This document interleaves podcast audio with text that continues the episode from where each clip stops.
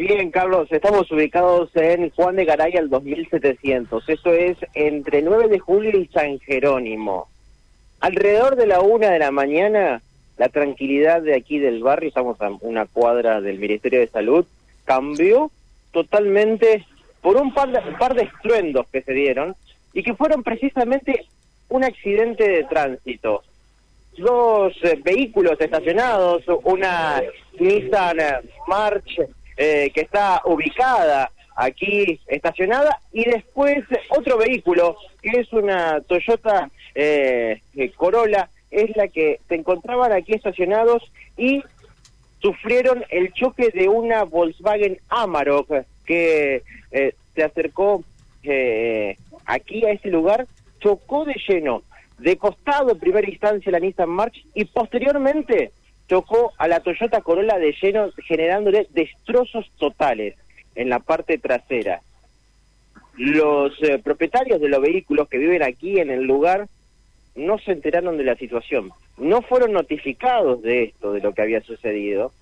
Aparentemente lo que nos indican es que la policía habría llegado, habría tomado algunos que otros datos, pero ellos cuestionan también el accionar de cómo se ha generado esto, en el cual nunca ellos se pudieron ser notificados de la situación y también obtener los datos de la mujer que venía circulando en este en este vehículo que aparentemente por lo que ella cuenta en primera instancia es que se le había cruzado un par de animales por la por la vereda, por la calzada, digo, y generó que perdiera el control de esta Volkswagen Amarok.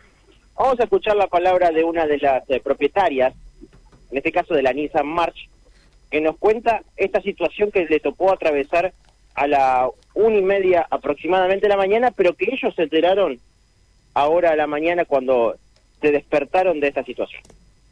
Hola, sí, ¿qué tal? Eh, mira, em, chocaron el auto y me lo dejaron eh, sobre la vereda.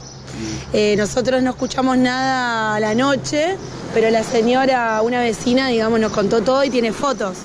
Eh, supuestamente es una Amarok que chocó sobre el costado mi auto, todo el costado, y eh, después agarró de atrás el otro auto, que estaba delante del mío.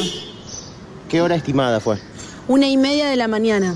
la policía, llamamos a la policía a las seis de la mañana, que ya tenía los datos de la señora ahora tengo que ir a la primera a, declarar, eh, pero la policía no le tomó ni alcoholemia ni, ni nada, ningún dato más que el de la camioneta. Eh, yo lo que le decía al policía es cómo puede ser que no le tomen a esa hora de la, de la mañana, de, la, de la madrugada, aunque sea el de la pipeta, el, de la alcoholemia, pero bueno. dicen que no, no, pueden ni pedir las cámaras, ni, ni ellos se meten mucho en procesos eh, judiciales, digamos, o penales porque no había lesiones. Eh, bueno, lo, único que tienen son los datos que por supuesto van a utilizar al seguro, pero ustedes entienden de que por lo menos se tendrían que haber presentado o buscado en el momento a ustedes, ¿no? Sí, ni siquiera la señora ni la policía tampoco tocó, tocó solamente la vecina, que yo tengo un bebé, así que no, no, pude, no pude salir, eh, no, no escuchamos, la verdad. Eh, pero la vecina solamente nos buscó, la policía no hizo nada y hoy cuando vino a las 6 de la mañana solamente nos explicó lo que había pasado y nos dijo que no podían intervenir y que tampoco sabía por qué de, este, de la magnitud que se dio el choque eh, había, había, no sé, saltado a la, a la, vereda y me había dejado el auto en la vereda y el, y el otro auto está prácticamente destruido toda la parte de atrás. Bueno, hasta allí lo escuchábamos a, una de las propietarias de, los dos vehículos, eh, en este caso este Nissan March, el otro es un Toyota Corolla, eh, que está estacionado también con la parte trasera izquierda totalmente destrozada y el, eh, el vidrio trasero se partió en mil pedazos, quedando todo en la calzada. También hay parte de lo que es esta Volkswagen Amarok de color gris que aparentemente por lo que indican los vecinos, era la que estaba circulando por el lugar, que, reitero, o sea, en primera instancia rozó toda la parte izquierda de la Nissan March y después fue de lleno sobre el Toyota Corolla, lo, lo choca en la parte trasera izquierda y destruye todo ese sector de ese vehículo eh, y por supuesto el, vidrio. Eh, después eh, no hubo contactos entre los dueños de los vehículos y es por eso de lo que están reclamando también accionar de, la comisaría primera, que es la que se acercó al lugar en, horas de la madrugada. Bueno, de cara a este, a este incidente lo que hay es una causa civil importante y yo diría de un elevadísimo monto de dinero, ¿no? Porque por lo que estás describiendo, Mauro, la situación va o deriva hacia una causa civil donde hay un monto de dinero muy muy alto en juego, ¿no? Y sí, también eh, aquí lo que entra en duda es eh, el, el estado eh, de la conductora, si estaba en condiciones para manejar en ese momento. Claro. ¿sí? eso es lo que cuentan algunos vecinos. Algunos le, algunos escucharon, otros no.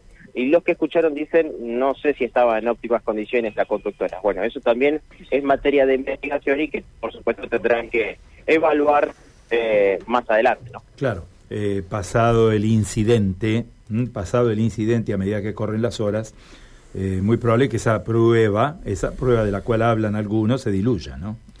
por supuesto. y esto es así.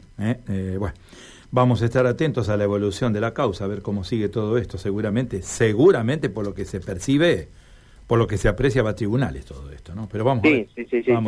deberá pasar por algunos eh, algunas instancias no frecuentes en este tipo de casos como son los accidentes de tránsito. ¿no? Bauro, gracias, eh, en el microcentro de la ciudad. Eh, gracias. Un abrazo, hasta luego. Chau, chau.